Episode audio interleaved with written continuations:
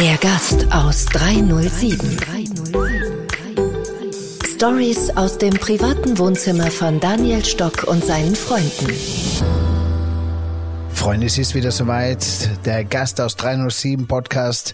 Heute wieder live aus dem Stockresort und bei mir ist er ein ganz besonderer, äh, nicht weil er alt ist, aber weil ich ihn schon so lange kenne, alter guter Freund, Klaus J. Fink, einer der bekanntesten und für mich vor allem auch einer der besten Verkaufs-Topseller in äh, deutschsprachigen Raum.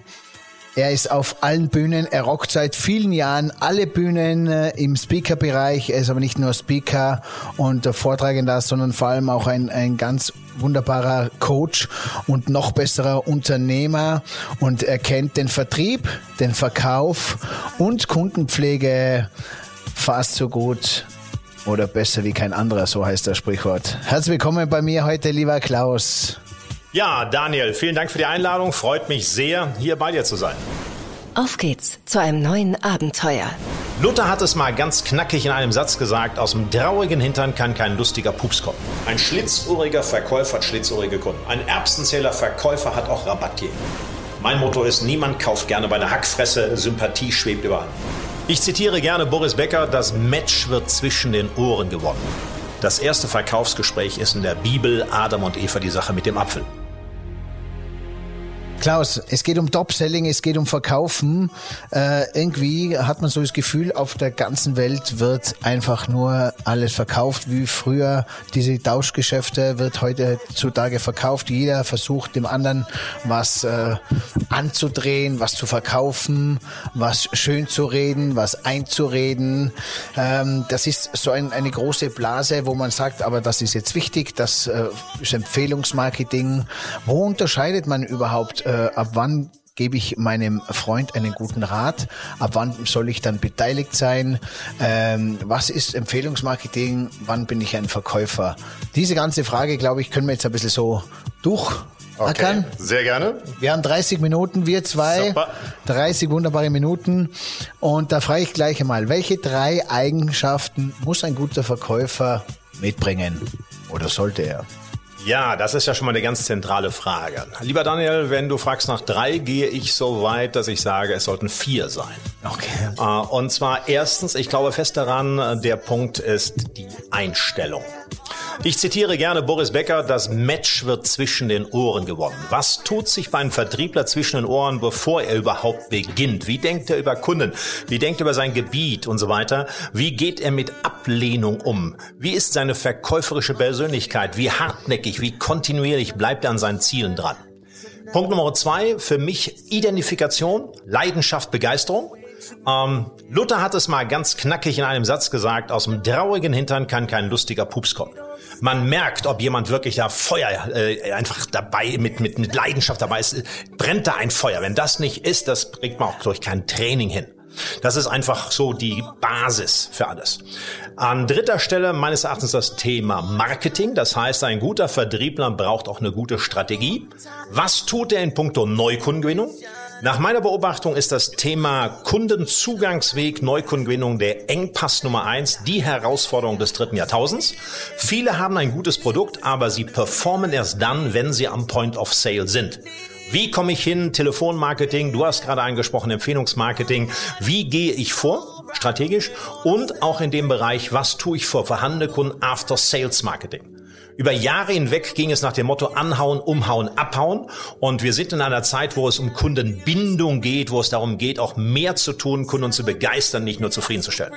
Und der vierte Punkt in meinen Augen ist die verkäuferische Kompetenz. Damit meine ich letztendlich Rhetorik, Argumentation, Dialektik.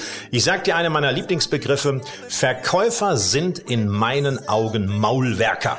Es gibt Handwerker, das sind Menschen, die ihren Lebensunterhalt mit ihrer Hände Arbeit verdienen.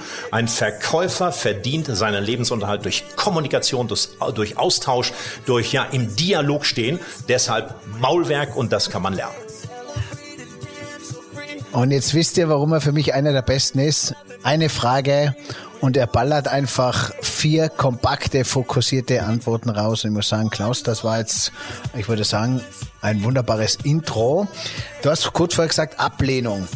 Äh, sind wir ein bisschen geprägt und äh, besteht unsere größte Angst vor Ablehnung, dass äh, uns dann wieder hemmt, Kontakte zu schließen oder äh, einfach dir etwas Gutes zu verkaufen. Du hast ja auch gesagt, das Produkt ist gut, aber es scheitert dann eigentlich an der menschlichen äh, äh, Führung oder Qualität. Ablehnung. Absolut. Wir Menschen, ja, wollen Anerkennung, Bestätigung, Liebe, Aufmerksamkeit. Das menschliche Leben ist ein Streben nach Bedeutung und wer sich für Vertrieb, Verkauf entschieden hat, muss einfach akzeptieren, dass er im Normalfall mehr Ablehnung, mehr Nein bekommt als Zustimmung. Nach meiner Beobachtung am extremsten ist das im Telefonmarketing. Ich rufe an, es ist besetzt, das ist ein Nein. Ich rufe an, der Vorzimmerdrachensekretärin sagt, er ist in einem Meeting, das ist ein Nein. Ich rufe an, der zwölfjährige Sohn sagt, Mama, Papa nicht da. Die Leute sterben am Telefon, nach anderthalb Stunden wird der Hörer schwer wie ein Zentner. Also niemand telefoniert gerne. Viele haben Aquaplaning in den Händen, wenn es allein darum geht, bei einem Kundenstamm dort Termine zu machen. Neudeutsch, wir sprechen von Resilienz. Sich bewusst zu machen, dass ein gewisses Maß an Ablehnung dazugehört. Es gibt ein Grundgesetz im Vertrieb, das lautet, je mehr Ablehnung ein Vertriebler ertragen muss, weil der Markt so ist, umso höher sind auch seine Verdienstchancen. Wir träumen alle von Verteilermärkten. Wir träumen davon, dass es easy ist. Aber im Vertrieb, es reicht nicht aus, äh, ja, äh, wie in der Waldorfschule vielleicht dort seinen Namen singen zu können. Es ist anspruchsvoll und man muss diese Ablehnung auch kompensieren können. Damit fängt es an. Das heißt, du musst eigentlich geil drauf sein. Äh, du musst am Anfang geil auf Ablehnung sein und die Ablehnung muss dich eher anziehen und nicht abdörnen. Und dann sollte man schauen, dass sie immer weniger wird. Von neunmal, achtmal, siebenmal oder. Ja, das oder, ist eine Bewusstmachung. Muss dich anfreunden mit Ablehnung? Ja, äh, weil ich gerade jetzt hier bei dir in Österreich bin, zitiere ich mal Arnold Schwarzenegger. Aus einer von ihm autorisierten Biografie gibt es den Satz, der Schmerz ist gut. Der Umgang mit der Schmerzzone unterscheidet den Champion von dem Nicht-Champion. Ich mag den Schmerz, der mich zum Champion macht. Das ist ja schon Terminator-mäßig. Frei übersetzt, das Nein von Kunden, die Widerstände, die ein Vertriebler tagtäglich erlebt, das ist gut so.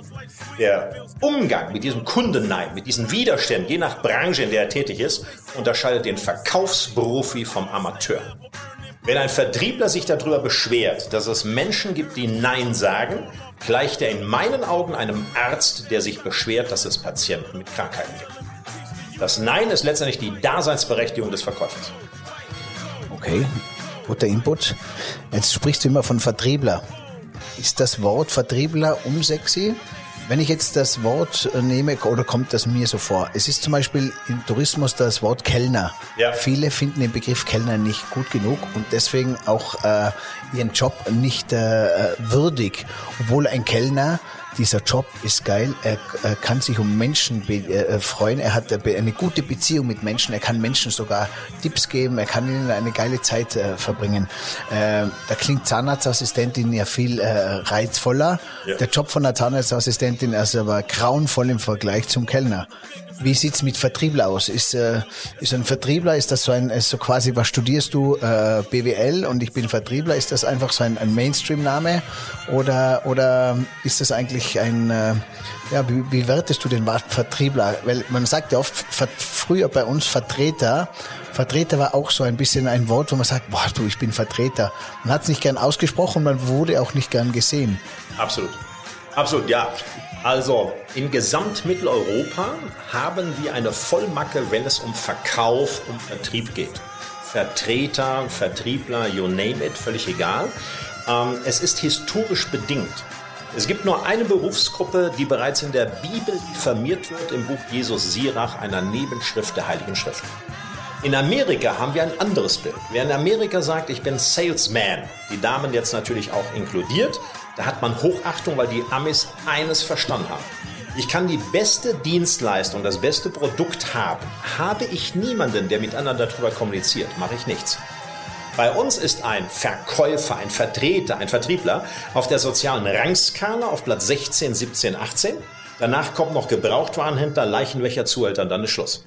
Und ich glaube nicht, dass wir in unserer Branche in den nächsten Generationen die soziale Anerkennung bekommen, die uns zusteht. Und äh, deshalb nennen sich viele vielleicht lieber auch Berater. Das klingt vornehmer. Nur beraten ist inkludiert im Verkaufen. Verkaufen heißt zielgerichtet arbeiten. Berater bekommen ihr Geld nach Zeiteinheiten. Ein Steuerberater, IT-Berater, Unternehmensberater rechnet nach Zeit an. Aber ein Verkäufer hat das Ziel, einen Termin, hat das Ziel, ein Angebot zu platzieren, hat das Ziel abzuschließen, hat das Ziel über Cross-Selling, Upselling mehr zu erreichen, aus einem Neukunden Stammkunden zu machen. Das ist ein Riesenunterschied. Aber das Image, da hast du vollkommen recht, einfach negativ. Influencer ist äh, ein Präsentierer und Verkäufer, oder? Ja, ist natürlich jetzt so, dass es passt in die Zeit rein und wie viele junge Leute. Klingt ein bisschen durch Ah, Social-Verkäufer. Ja, ja. Also, In dieser Richtung äh, ist das sehr schick, ist eher sexy. Da hast du recht. der Verkauf, gell? wenn ich dich frage, in äh, den letzten Jahren, du bist 20 Jahre schon voll in dem Thema und du bist immer im Tunnelgraben ganz vorne, immer an den absoluten News, an den Veränderungen dabei. Wenn du es jetzt so in die zwei Waagschalen legst oder links, rechts, früher, vorher, nachher, wie hat sich der Verkauf jetzt geändert? Was ist für dich anders? Was hat sich entwickelt? Auch in puncto Online-Verkauf und äh, Face-to-Face-Verkauf. Ja, mal vom Zeitstrahl her. Früher wurde sehr devot verkauft, was sich im Sprachmuster ausdrückte, mit sehr viel Konjunktiv. Sehr unterwürfig, darf ich Ihnen ein Angebot unterbreiten? Ähm, also, ja, bücklinghaft. Dann hatten wir eine Phase des sogenannten Hard Sellings. Das heißt also, Kunden wurden eher maßregelnd, besserwissend, äh, besserwisserig behandelt. Jetzt sind wir in einer Phase Respekt, Augenhöhe, Wertschätzung. Natürlich spielt jetzt rein das Thema Online-Digitalisierung. Kunden sind besser informiert, sind kritischer. Und es gibt auch bestimmte Techniken, ich glaube, die heute nicht mehr greifen. In meinen Workshops rate ich davon ab, holzschnittsartige Methoden von früher wie Ja-Aber-Technik, Suggestivfragetechnik, äh, Sokrates-Methode mit plumper Alternativfrage einen Kunden zum Termin zu zwingen. Das ist wirklich old-fashioned. Und heute haben wir eher eine hybride Vorgehensweise. Das heißt, ein Verkäufer muss sich auch beschäftigen mit sozialen Medien, mit Online-Präsentation und natürlich Face-to-Face. Wobei nach wie vor Geschäfte werden unter Menschen gemacht. Ich glaube nicht, dass die Digitalisierung und noch eine Stufe weiter, also auch KI, dort den äh, Verkäufer ablösen wird. Also face-to-face, von Absolut. Mensch zu Mensch. Und das heißt, menschliche Schulung, gute Ausbildung und ein guter Mensch in seiner Mitte zu sein, ist schon eine gute Base, weil wenn man sich nicht riechen kann, Ja. äh, du verkaufst, du kaufst bei dem, der dir sympathisch ist und der dir ein, ein gutes Gefühl auch vermittelt. Nasenfaktor, wir sind ja auch nicht everybody's darling. Ich glaube fest daran, das ist schon ein bisschen esoterisch, aber langfristig bekommen Verkäufer die Kunden auch, die zu ihnen passen. Ein schlitzohriger Verkäufer hat schlitzohrige Kunden. Ein Erbsenzähler Verkäufer hat auch Rabattjäger weiter. Und äh, in dieser Form, also der Volksmund sagt, gleich und gleich gesellt sich gern, aber letztendlich die Vertrauenskomponente und der Sympathiefaktor ist entscheidend. Mein Motto ist, niemand kauft gerne bei einer Hackfresse, Sympathie schwebt über allem. Sympathie schwebt im Allen, das ist, zieht sich bei uns überall durch, gell? Das ist Absolut. eigentlich, das ist gut, dass das im Leben geblieben ist. Ja. So wie bei uns, wenn ich sage, die Familienbetriebe, die haben dann immer Angst gehabt, weil die großen Konzerne gekommen sind, aber die Familie mit Herz steht über allem, so wie die Sympathie auch, dieses Zwischenmenschliche, das ganz wichtig ist. Jetzt sagst du, äh, Maulwerker, ähm, wenn ich keinen Alkohol trinke, wäre ich vielleicht schwer, einer der besten Sommeliers zu sein. Wenn du nicht gut sprechen kannst, überzeugen kannst, dann solltest du nicht Verkäufer werden, oder? Ist das so eine Regel oder, oder ähm, weil du auf Maulwerker bezogen? Ja, du sprichst ja ein klein wenig an. Die Thematik, äh, ist äh, das Talent, die Begabung ursächlich für den Erfolg oder ist es lernbar? Die herrschende Meinung der Wissenschaft sagt ja, egal was du in deinem Leben vorhast, du brauchst eine Grundfähigkeit von 10 bis 15 Prozent, der Rest ist erlernbar. Wenn man Spitzenleuten sagt, zum Beispiel im Sport, was hast du für ein Talent, ist oft zu beobachten, dass sich die, diese Menschen dagegen verwehren. Dass viele sagen, ich habe kein Talent, kein außergewöhnliches Talent. Ich habe viel geübt, trainiert, es ist mehr Schweiß gewesen. Und äh, für den Verkauf sind aus meiner Sicht die 10, 15 Prozent, wir brauchen extrovertierte Menschen. Wir brauchen Menschen, denen es Spaß macht, im Dialog mit anderen zu sein. Denen es Spaß macht, neue Menschen kennenzulernen. Der Introvertierte, der Nerd, der gerne im Keller sitzt in Pizzakartons mit fünf Bildschirmen, den brauchen wir auch, aber nicht unbedingt Vertrieb. Buchhaltung ist wichtig, aber aus einem Buchhalter, aus einem konservativen Banker, einen Vollblutvertriebler zu machen, aus meiner Sicht nahezu unmöglich. Ja, das heißt, da fehlen dann die gewissen Prozent, da ja. fehlt das Talent. Da fehlt, ja. In puncto Sprache kann man eine Menge lernen. Die meisten Menschen wissen ja nicht, wie sie reden. Sie haben sich selbst noch nie gehört. Sie wissen nicht, wie viele Verlegenheitslaute, wie viel sicherlich, eigentlich, vielleicht, wie oft das Konfrontationswort aber drin ist, wie schlecht ihre Fragetechnik ist. Das kann man lernen in dieser Form. Man kann sogar die Stimme beeinflussen weil die Psychologie sagt, eine Stimme, die tief und langsam spricht, wird eher als Wahrheit empfunden als eine Stimme, die schnell und hoch spricht. Warum machen Schauspieler Stimmtraining? Soweit gehen wir im Vertrieb nicht, aber letztendlich man kann es beeinflussen. Langsam und tief ist überzeugend, schnell ist dann eher wieder hektisch ja. sozusagen. Dann kommt die Mimik dazu mit der mit der die Handsprache auch, also sind alles Körpersprache. Ja.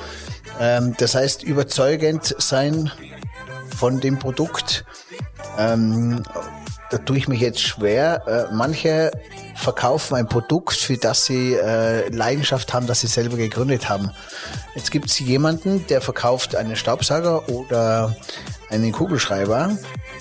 Das heißt, der wird nur zum guten Kugelschreiberverkäufer, wenn er diesen Kugelschreiber liebt und und 24 Stunden den in der Hand hält, so ungefähr, oder? Ihn selbst nutzt. Also selbst wenn ein, nutzt. du sagst Staubsaugervertreter, äh, dort vielleicht eher ein Billigmodell zu Hause bevorzugt, er soll aber gleichzeitig den hochpreisigen dort an den Mann, an die Frau bringen, ist da eine gewisse Diskrepanz. Da gibt es sicher Menschen, die das tun, weil der Schmerz hoch ist, weil sie einfach ihren Lebensunterhalt, weil das Finanzamt steht, mehr aus Sachzwängen heraus äh, letztendlich begründet ist.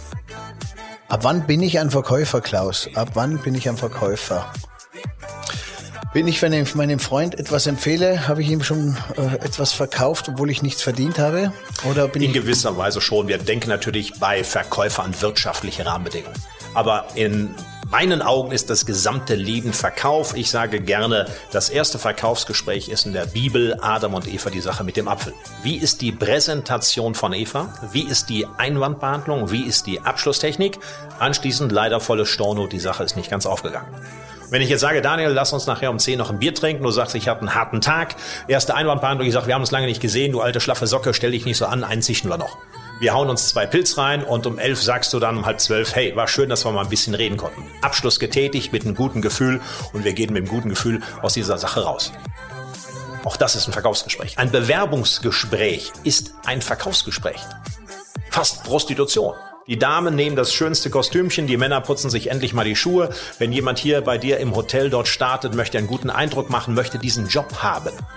Und letztendlich auch die Akquise eines Partners ist ein Verkaufsgespräch. Wenn der Mensch den Mund aufmacht, will er bei dem anderen etwas erreichen, er will ihn überzeugen, er will ihn zu etwas hinführen. Also gut, wie du sagst, auch äh, beim Beziehungsdate. Auch da. Und, und, und vor allem auch beim Vorstellungsgespräch hast du angeschnitten, der Arbeitgeber und der Arbeitnehmer. Ich habe immer gesagt, den schönsten Tag, den gemeinsam verbringen, ist der Tag am Vorstellungsgespräch, weil da zeigt sich jeder von beiden von seiner allerbesten Seite. Ja. Er kann alles, er ist für alles äh, zu haben.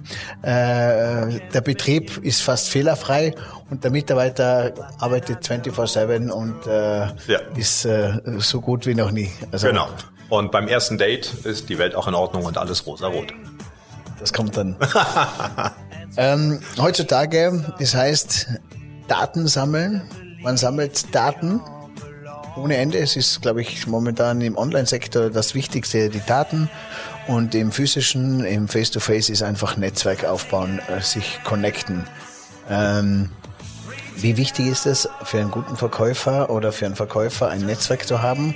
Oder sagst du, du, äh, das macht einen guten Verkäufer nichts aus, weil der macht auch mit Kaltakquise seinen Weg. Kann er machen. Warum sollte er den schwierigen Weg gehen, wenn er den einfachen gehen kann? Ein Verkäufer muss sich unter Menschen bewegen. Wenn jemand, nehmen wir einfach einen Versicherungsvertreter, er sollte vielleicht im Kirchenchor sein, bei der Freiwilligen Feuerwehr, er sollte unterschiedliche Institutionen besuchen, er sollte in der Skatrunde, er muss vernetzt sein, er muss Menschen dort letztendlich für sich gewinnen. Er braucht eine große Kontaktliste in seinem Smartphone. Das ist Voraussetzung. Er könnte natürlich kalt akquirieren, nur über das Thema Empfehlung, über dieses Dreiecksverhältnis geht es leichter. Von daher ist Netzwerken also der Schlüssel auch zum Erfolg. Also ihr seht, Klaus J. Fink hat natürlich super guten Input und äh, viele, viele gute Tipps. Besucht ihn auf jeden Fall auf seiner Homepage, schaut, wo immer er auch äh, Vorträge hält und vor allem seine Bücher. Was sind deine zwei äh, Lieblingsbücher? Also die ich selbst geschrieben habe, meinst du jetzt? Ja, von dir? Von mir. Also mein Bestseller ist bei Anruf Termin. Das war der Bestseller in Anlehnung an bei Anruf Mord. Die höchste Auflage. Das letzte Buch, was ich geschrieben habe, heißt eben Top Selling, da der Begriff, den man mit mir verbindet. Und äh, der ist jetzt vor drei Jahren rausgekommen und dann habe ich bei bestimmt bei einem Dutzend Sammelbände zum Vertrieb mit Kollegen noch mitgeschrieben. Cool, also schaut euch an, unbedingt. Klaus, wenn äh, heutzutage viele Menschen auch ein bisschen zurückgehen auf diesen spirituellen Weg, ein bisschen zu sich kommen und sagen, hey, es muss nicht immer Karriere sein, es muss nicht immer größer, besser, mehr sein. Äh, wie, wie, spürst du das als Verkaufstrainer, als äh, Top-Selling-Spezialist? Das ist zwar eine, eine eigene Nische, aber die ist genauso, sind die Leute gebohlt, um weiter zu verkaufen, verkaufen. Da gibt es keinen Rück, Schritt oder ein bisschen eine Einbremsung oder? Ja, wir haben eine Veränderung. Also die Verkäufer waren früher hungriger. Sie waren hungriger nach Status. Man konnte früher bei Incentives mit einer tollen Uhr, mit einem Auto mehr erreichen. Und wenn ich heute mit Verkäufern in der Kaffeerunde äh, beim Mittagessen spreche, dann fällt eher das äh, Wort Work-Life-Balance. Viele sind nicht mehr bereit, sich so zu quälen. Früher kamen die Menschen mehr aus einfacheren Verhältnissen. Heute mit 18 das Auto steht vielfach vor der Tür.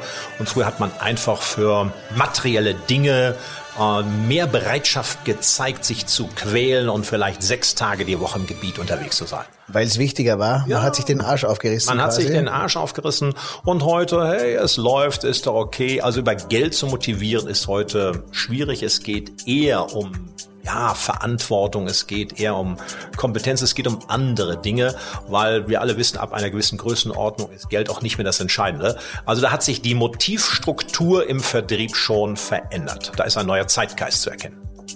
Das heißt, ist es noch wichtig, sich den Arsch aufzureißen? Ist es äh, wichtig, ein bisschen mit dem Flow zu gehen, diesen äh, Rhythmus sich anzugewöhnen, authentisch zu sein? Ähm, oder einfach der gute, authentische Mix? Ja, authentisch sein ist natürlich äh, die, auch die Grundvoraussetzung. Ähm, nach wie vor gilt, der fleißige, rhetorisch mittelmäßige Verkäufer schlägt langfristig immer noch den faulen, rhetorisch exzellenten. Wer Fleiß mit guter Strategie und verkäuferischer Raffinesse verbindet, der hat den größten Erfolg. Also, merkt euch das werde ich den nochmal richtig rausheben, äh, diesen Content, diesen Satz, weil der ist ganz, ganz wichtig. Gerne nochmal. Der fleißige, rhetorisch mittelmäßige Verkäufer schlägt alle anderen, die faul gleichzeitig in ihrer Rhetorik gut sind. Und in vielen großen Vertrieben, in denen ich in den letzten Jahrzehnten tätig war, immer wieder zu erkennen, auf der Rennliste, auf der Hitliste vorne, die vorderen Plätze, die haben öfter zum Telefonhörer gegriffen, die haben zwei Termine pro Woche mehr gemacht, die haben mehr gepitcht, mehr Präsentationen, sie waren öfter beim Kunden, sie haben sich einfach, wie du es so ja, brutal ausgedrückt hast, mehr den Arsch aufgerissen. Und das zeichnet sie auch aus. Hast ein, zwei gute Beispiele, was so einen geilen Verkäufer ausmacht, wo du sagst, das sind oder Erlebnisse, was du mitbekommen hast, was man machen kann? Ja, was man machen kann. Also ich beobachte Verkäufer, äh, die im Augenblick äh, einfach durchstarten, durch Corona bedingt. Nehmen wir mal, Versicherungsbranche war immer eine Kernzielgruppe von mir. Wenn früher ein guter zwei, manchmal vielleicht drei Termine face-to-face -face pro Tag hatte, sehe ich heute junge Burschen, die fünf, sechs Online-Beratungstermine pro Tag abfackeln. Und da sind Spitzenleute, die verdienen doppelt und dreifach so viel wie vor Corona. Da ist zu sehen, die Dinosaurier, die verändern sich nicht, die haben einen Jammerzirkel gegründet und sagen, hm, alles ganz schwierig. Und junge, dynamische Leute, die die Digitalisierung, die mit Zoom und online umgehen können und die Kunden zu diesem Meeting einladen, die richtig durch die Decke schießen. Das ist schon sehr faszinierend. Ein großes Dankeschön geht raus an unseren Supporter, Juvia. Coole Damen und Herren, Freizeit- und Loungewear. Die neueste Kollektion findet ihr jetzt auch online unter www.juvia.com. Gibt's die No-Gos, wo du sagst, das sind die, oder wo du die Augen verdrehst und da, wo du mittlerweile vielleicht sogar schmunzeln musst bei diesen äh, Fauxpas, Verkäufer-Fauxpas? Du meinst insgesamt oder jetzt aktuell zur Zeit? Insgesamt, insgesamt, was du so ja, also das schlechte Image des Verkäufers kommt ja nicht von ungefähr. Wenn man manchmal sieht, wie einige schon vom äußeren Erscheinungsbild sich präsentieren, stellt sich ja so eine innere Stimme die Frage, würdest du dem etwas abkaufen? Wenn jemand schon unpünktlich zum Termin kommt und sich noch nicht mal dafür entschuldigt, wenn jemand noch nicht ein paar Regeln der Höflichkeit dort nutzt, und wenn jemand in einem Kundengespräch einen Redeanteil hat von 80, 90 Prozent und den anderen einfach zuschwallt, dann ist das ja letztendlich eine Beleidigung für den gesamten Berufsstand. Ja, also die schwarzen Schafe gibt's immer, oder? Immer noch. Die, die bleiben aber, so wie glaube ich in jeder Branche. Ja, das ist überall. Es gibt äh, Ärzte, die machen Kunstfehler, es gibt Handwerker, die machen Fusch am Bau, es gibt schlechte Kellner, es gibt schlechte Verkäufer. Das ist überall so. Jetzt hast du Kunden, einen großen Kundenstamm. Der gehört dir dann Gibt's da noch Pflege? Wie wichtig ist Pflege? Oder sagst du, hey, der ist im Sack, der gehört mir, den kenne ich, auf den greife ich zurück, wenn ich ihn brauche? Oder ist das noch einmal ein neues Spiel, diese Kundenpflege? Kundenpflege ist ein wesentliches Spiel der heutigen Zeit. Ich sagte auch dazu einen meiner Leitsätze. Wenn sich der Verkäufer um den Kunden kümmert, kümmert sich der Kunde um den Verkäufer. Kümmert sich der Verkäufer nicht um den Kunden, kümmert sich bald ein anderer um den Kunden. Und äh, ein Lieblingsding in dem Zusammenhang von mir sind regelmäßige Kuschelcalls. Was meine ich damit? Dass man einfach in Kommunikation bleibt mit seinen Kunden. Einfach mal sich meldet, mal einen Satz auf Mailbox hinterlässt, einfach mal, hey, wollt mal hören, wie geht's Ihnen? Und wenn einem Verkäufer gar nichts einfällt, wenigstens über das Wetter zu reden, das ist ja wohl das banalste Thema überhaupt. Aber das Schlimmste, was einem Verkäufer passieren kann, ist, dass ein Kunde sagt, da habe ich da noch nie mehr was gehört, da hat sich keiner mehr gemeldet. Aus den Augen, aus dem Sinn. Also das ist scheiße. Ganz Aber dann sagen viele, ich will mich nicht, ich will ihn nicht anrufen, weil er meint, ich will ihm wieder was verkaufen. Genau das Gefühl darf ich ihm nicht geben. Ich darf da nicht, ja, wir haben was Neues, es ist dies, irgendein Aufhänger. Da darf ich nicht in dieser Form mit Dollarzeichen in den Augen, sondern wirklich nur Socializing, Smalltalk, wie auch immer. Das ist alles. Wenn der Kunde jetzt mit irgendeinem Thema droht, dass wir sagen, okay, lass uns bei einer Tasse Kaffee da nochmal reden, neuen Termin. Nur letztendlich das Thema in Kontakt bleiben und auch mehr liefern, als ein Kunde erwartet. Früher hat es ausgereicht, dass ein Kunde zufrieden war. Heute sprechen wir von Kundenbegeisterung. Das ist das Entscheidende. Und die Psychologen sagen, durch einen hohen emotionalen Gehalt wird das Sendungsbewusstsein des Menschen aktiviert, der missionarische Eifer entfacht. Wenn ich hier bei dir im Hotel bin, dann bin ich so begeistert, dass ich anderen davon erzähle, ins Stock musst du fahren in ein Hotel, was, wo ich übernachten kann, wo das Essen okay ist, das gibt's an jeder Ecke. Aber den Spirit, den ihr hier im Stock geschaffen habt, dadurch wird diese, dieser missionarische Eifer entfacht. Man kommt nach Hause und sagt, das waren ein paar tolle Tage, wenn du mal ausspannen willst, musst du in Stock fahren. Das ist der Punkt, das ist das mehr liefern und, weil du es eben angesprochen hast, ich glaube auch eine Stärke von Familienbetrieben, was eine Kette nicht hinbekommt. Aber als Verkäufer ähm, ratest du auch, bringst so weit, dass dich dein Kunde weiterempfiehlt. Richtig. Ah, da gibt es jetzt zwei, zwei Möglichkeiten. Möglichkeit eins nennt man passives Empfehlungsmarketing. Das heißt, wir haben eine tolle Bindung und in dieser Form, ohne dass ihr steuern kann, andere reden drüber. Man redet über das Autohaus, man redet über das Restaurant, man redet über das Hotel. Oder aktives Empfehlungsmanagement, das ich gezielt frage. Äh, sagen Sie, äh, lieber Daniel, wer aus Ihrem beruflichen Umfeld ist auch mal interessiert an Thema XY? Wen gibt es, wo Sie sagen, das, was Sie heute kennengelernt haben, könnte auch für ihn von Nutzen sein? Wer fällt Ihnen da so ein? Da haben viele Verkäufer Hemmungen, mal gezielt nach Kontakten zu fragen. Das ist dann schon sehr proaktiv. Das machen auch nur wenige Branchen, zum Beispiel auch wieder Versicherer oder einige andere. Und dann gibt es den Moment, wo er mir hilft oder mich weiterempfiehlt und aber auch den Moment, wo er dann auch eine Beteiligung sieht, eine Empfehlungs. Also es gibt wahrscheinlich. Kann man machen, aber wenn du mir jetzt sagst, hier, ruf mal einen Kumpel von mir an und äh, ich glaube, das macht Sinn für den mal über einen Workshop zum Thema Verkaufen äh, dort mit dir zu reden. Und wenn ich jetzt dort Kontakt aufnehme und sage, hey, lieben Gruß von Daniel Stock, wir haben gestern zusammengesessen dort und haben einen Wein getrunken, da fiel ihr Name, er sagte, es macht Sinn, dass wir, da bin ich ja vorverkauft. Wenn dort eine Sekretärin fragt bei einer Kaltakquise, was geht's denn? Ich lasse nur den Namen fallen, ich krieg den anderen immer an die Strippe. Das ist der elegante Weg. Wenn ich jetzt sage, ganz lieben Gruß von dem Daniel gestern, ja, vielen Dank, grüßen Sie nett zurück, dann ist schon der Weg halb gegangen. So, und diese aktive Vorgehensweise, auch die Kontakte reinzuholen, äh, beherrschen nur ganz wenige Verkäufer. Das ist ja legitim, das darf man ja. Absolut für das, legitim. Für das kennt man sich, für das äh, geht mein Weg. Und es geht ja dem anderen genauso, wie es mir geht. Das ganze Leben besteht aus dem, oder? Absolut, es ist legitim. Und was soll schon passieren? Wenn ich aktiv danach frage, der andere kann auch das natürlich verneinen. Aber in einer gesunden Geschäftsbeziehung wird niemand sagen, bisher fand ich das ja ganz charmant, aber so eine Schweinerei hätte ich dir nicht zugetraut. Ich kann nur gewinnen. Was sind deine Lieblingsprodukte, die du am liebsten verkaufst, wenn du jetzt Verkäufer bist? Wenn ich Verkäufer bin, ich bin ja, schon ein gewisser Autonah. Auto ist ein emotionales Erlebnis. Ansonsten habe ich natürlich von meiner beruflichen Ausrichtung über viele Jahrzehnte jetzt die gesamte Versicherungswirtschaft durchdekliniert, äh, von Allianz bis Zürich Versicherung, das ganze Alphabet, sehr viel im Bankenbereich, Bausparkassen, weil ich glaube, dass ein gewisser Branchenfokus auch wichtig ist. Man muss auch die Produkte ein bisschen kennen. Man muss wissen, wie der Markt tickt.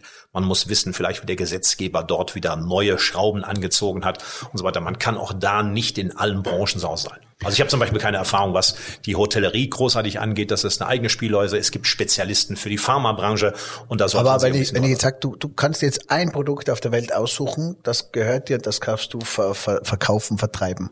Gibt es etwas, du sagst, boah, das würde dich so richtig antönen, anmachen? Ich sage jetzt, ja. sagst du, wirst du ein Lamborghini-Verkäufer sein oder sagst lieber äh, ein Urlaub, Produkt, das mich richtig anmacht. Urlaubsreisen oder oder oder sagst, okay. Also ich würde schon dann, wenn ich mich neu orientieren würde, auf Immobilien reflektieren. Die größte Entscheidung eines Menschen in seinem Leben ist Kauf einer Immobilie. Das Zuhause in dieser Form also Immobilien ist ein spannender Markt. Das würde mich faszinieren. Spannend, weil es großflächig ist und weil du natürlich in das äh, menschliche, persönliche hineingehst. Auch, auch das. Oder? Und jedes Produkt ist ein Unikat. Es gibt diese Immobilien nur ein einziges Mal an diesem Ort in dieser Form. Ja, stimmt, gut. Und äh, Immobilienmakler ist auch äh, wenn man es gut macht, guter Job. Äh, wenn man es gut macht, lukrativ. Man braucht nicht so viel äh, Immobilien kaufen wie verkaufen wie wie auch, Das ist sicher richtig. Nur das Image des klassischen Immobilienmaklers ist mindestens so schlecht wie das des Durchschnittsverkäufers. Auch so, ja, okay. ja. ja, ja. Das hat der eine vor kurzem mal gesagt, das sind die drei wichtigsten Sachen, äh, wo dich dein Gegenüber immer hochleben lässt und nie vergessen wird, wenn du ihm etwas Gutes tust im Punkto Job, im Punkto Familie und im Punkto Gesundheit. Gesundheit, okay. Ja, kann ich. Ich habe das zu Hause jetzt ja, auch mit Familie. Mit Familie. Okay, Deswegen ja, einverstanden. Ja, das sind die großen Felder, ja, da auch die richtige Balance hinzukriegen und da ist die stärkste Emotion drauf. Hast du recht. Ja, spannend. Spannend. Wir halten alle auf dem Laufenden. Besucht uns mal auf unserer Website, auch auf unseren Instagram-Kanälen. Äh, Klaus, zum Abschied, was wir, äh, Abschluss, den Abschied haben wir noch nicht. Ähm, gibst du noch ein bisschen mit? Was, was empfiehlst du draußen allen jungen Verkäufern? Äh, oder was ist deine große Message? Oder was, was würdest du allgemein von dir einfach, was beschäftigt dich, berührt dich in diesem Punkto? Also, erste Message, sich von dem Image als solches nicht runterreißen zu lassen. Zweitens, in sich zu investieren. Es gibt ein schönes Buch von Benjamin Franklin, was heißt Buch, ein, ein, ein Zitat. Wenn ich meine Brieftasche in den Kopf stecke, kann sie mir niemand mehr wegnehmen. Viele junge Verkäufer sind nicht bereit, in sich zu investieren. Es ist noch nicht mal unbedingt Geld, es ist eher der Faktor Zeit. Die Leute laufen raus, sind, ja, schlecht bis gar nicht ausgebildet und üben am Kunden. Ähm, stellt man sich mal vor, ein Arzt würde so arbeiten wie viele im Verkauf. Manche machen das, nur der Vorteil von Ärzten ist, sie können ihre Fehler beerdigen. Und manche sind 15 Jahre draußen, sind durchaus erfolgreich. Die Frage ist, wie erfolgreich wären sie gewesen, wenn sie sich um einige Grundelemente im Verkauf wirklich gekümmert hätten, wirklich einen roten Faden, eine Strategie hätten. Die meisten sind nicht bereit, sich damit auseinanderzusetzen. Aber wo tra trainiere ich das Verkaufen? Ich meine, der Fußballer trainiert am äh, Trainingsplatz, bevor ja. er in die Nationalelf einläuft. Ähm, in der Gastronomie tut man sich auch schwer. Der Kellner ist auch relativ schnell am Gast. Ja. Äh, der Chef de Rang ist gleich äh, auf der Station und verkauft gleich den Wein am ersten Tag, weiß noch nicht mal, wo der Wein ist und äh, wie die Gäste auf ihn wirken. Wo trainiert man als Verkäufer? Zu Hause bei der Familie? Verkauft man seine eigene Mutter? Versucht man es oder? Ja, da sprechen wir so ein bisschen Rollenspiele an. Ist eine Möglichkeit. Das wäre natürlich mit der Mutter eher so ein bisschen Slapstick, glaube ich. Alleine sich mit Elementen auseinanderzusetzen, das war ja noch nie so einfach. Wie viel verkäuferisches Wissen bekomme ich über YouTube? Früher war es aufwendig, teuer, Bücher, was auch immer. Sicher auch mein gutes Seminar, Workshop, Austausch mit Kollegen, bestimmte Verkaufssituationen durchzusprechen, gute Formulierungen zu sammeln. Alles, was man mit den Ohren klaut, ist straffrei. Ich muss nicht jede Einwandbehandlung selbst erfinden. Sich anzulehnen an erfolgreiche Menschen und einfach zu fragen, hey, sag mal, du machst das jetzt 20 Jahre. Wenn der Kunde sagt, zu teuer, wie gehst du damit um? Wenn der Nachlass haben will, wie verhältst du dich? Wenn der sagt, ich bin seit 10 Jahren bei dem Lieferanten X. Welchen Satz hast du? Wie ist deine Strategie? Wie handelst du das? Und dort zu schauen, passt das auch zu mir? Und nicht einfach aus dem Bauch heraus intuitiv zu agieren. Cool, danke, Messe, danke für die Message. Das heißt, äh, viel Informationen aufsaugen, ja. sammeln, ja. alles rein in seinen eigenen Mixer, ja. gut durchmixen, sich seinen eigenen Smoothie mixen und den dann präsentieren. Und ähm, seinen Weg finden. Sein Weg und mir muss mein eigener Smoothie am besten schmecken. Und wenn der Absolut. schmeckt ist, dann kannst du sagen, kaum, wer, und wer dann Bock hat, der hat Bock und dann machst richtig und wer nicht, dann bist, ja. ist es eh nicht der richtige Partner, Kunde oder das ist nicht das richtige Produkt. Auf jeden Fall die Motivation dazu zu lernen. Meine Beobachtung ist über all die Jahre, wenn man eine Veranstaltung hat mit 30, 40 Leuten. Die Guten kommen pünktlich, setzen sich in die erste Reihe, schreiben mit und schreiben danach noch drei E-Mails. Und die Flachpfeifen kommen zu spät, setzen sich in den letzten Reihen, was will der uns heute da erzählen, äh, mache ich doch alles schon etc. Die Guten wollen immer noch besser werden, wollen lernen, wollen eine Bestätigung für das, was sie auch schon richtig machen. Und sich damit auseinanderzusetzen, macht Sinn. Danke, lieber Klaus, für den wunderbaren Input. Danke, dass du mein Gast warst Sehr auf gerne. der 307. Und äh, hört dann euch unbedingt an. Viel, viel guter Mehrwert zum Mitnehmen, gute Hacks. Und äh, was ich jetzt zum Schluss noch rausgehört habe, gewisse Sachen werden sich im Leben nie ändern. Das heißt, gut sein, fleißig sein, fokussiert sein. Sagen wir noch ganz zum Schluss noch diesen Bauchladen. Was hältst du vom Bauchladen? Und ja. das muss ich kurz sagen, Klaus, weil ich bin einer, ich habe durch das Hotelleben einen Bauchladen, weil ich habe immer alles gehabt. Ich konnte auch, ich wollte auch nicht Nein sagen. Ich wollte immer für irgendetwas einen Berat haben und es gibt auch alles bei mir zu kaufen im Hotel über Gesundheit, über Spaß, über über Outdoor, Indoor in der Hotelbranche. Und die heutige Zeit, die wächst ja auch ein bisschen vielseitiger auf. Und du sagst wieder, trotzdem, wenn du gut werden willst, musst du fokussiert sein. Ja. Meine feste Überzeugung, es gibt einen Marketinggrundsatz, spitz schlägt breit. Äh, wer von den Zuhörern da tiefer einsteigen möchte, empfehle ich nach Wolfgang Mewes eine bekannte Managementstrategie, die EKS Engpasskonzentrierte Strategie. Nach meinem Wissen hat, äh, hat Coca-Cola die höchsten Gewinne seiner gesamten Unternehmensgeschichte gemacht, als sie nur Coca-Cola hatten. Und heute hat Coca-Cola etwa 80 Getränke. Eine Sache und die richtig. Und äh, das heißt, wofür steht dort dieses Produkt? Also ich sehe dich jetzt, äh, lieber Daniel, nicht unbedingt mit Bauchladen, weil du bist zum Beispiel kein klassisches Konferenzhotel. Das Thema Wellness, Sport, Erholung, dafür steht das Stock. Und damit ist das auch schon eine Fokussierung. Man kann natürlich immer noch nachschärfen, noch spitzer rangehen. Aber es gibt zu viele Menschen, die sind Herrscher aller Reusen. Sie beglauben, sie könnten alles für jeden leisten. Das geht nicht.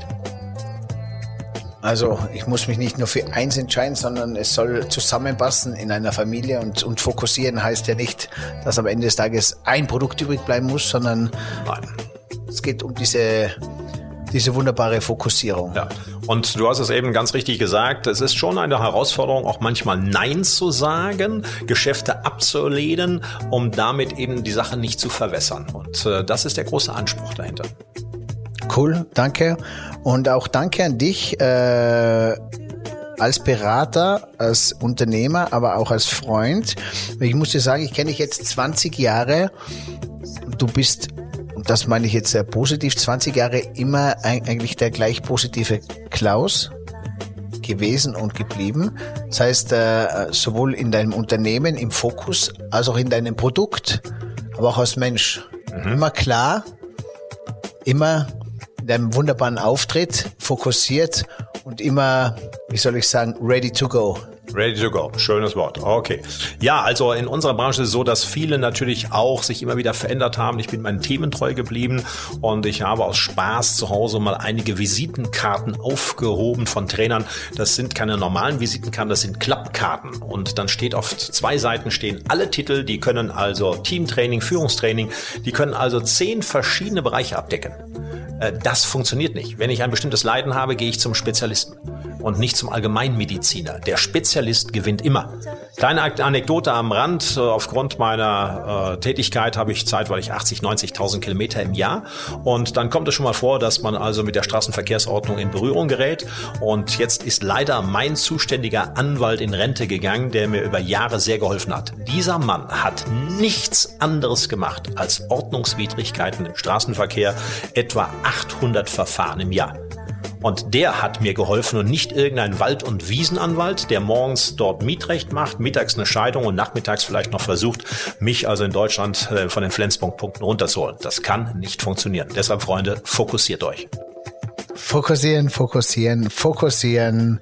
Dankeschön, lieber Klaus und gute Zeit. Danke, dass ich dabei sein durfte. Alles Gute, die, die zuhören. Bis dann. Ciao. Vielen Dank für den Support an Easy Motion Skin. Der wunderbare Elektro-Trainingsanzug, den ich überall dabei habe, vor allem jetzt in dieser Zeit, wo die Fitnessstudios geschlossen sind, die Trainer keinen Kontakt haben, genieße ich ein Training für mich zu Hause mit Anleitung, ohne Anleitung, zum Relaxen, zum Krafttraining oder für die Ausdauer. Viel Spaß mit Easy Motion Skin. Glaube nicht, dass die Digitalisierung und noch eine Stufe weiter, also auch KI, dort den äh, Verkäufer ablösen wird. Den schönsten Tag, den gemeinsam verbringen, ist der Tag am Vorstellungsgespräch, weil da zeigt sich jeder von beiden von seiner allerbesten Seite. Der fleißige, rhetorisch mittelmäßige Verkäufer schlägt alle anderen, die faul gleichzeitig in ihrer Rhetorik gut sind. Die Guten wollen immer noch besser werden, wollen lernen, wollen eine Bestätigung für das, was sie auch schon richtig machen. Der Gast aus 307. Hey, und hier noch diese Info für dich. Wenn dir diese Folge gefallen hat, dann like sie oder teile sie mit deinen Freunden. Daniel findest du übrigens auf den üblichen Social-Media-Plattformen. Sein Name dort? Entweder Daniel Stock oder Stockanotti. Danke dir. Danke dir und viel Spaß.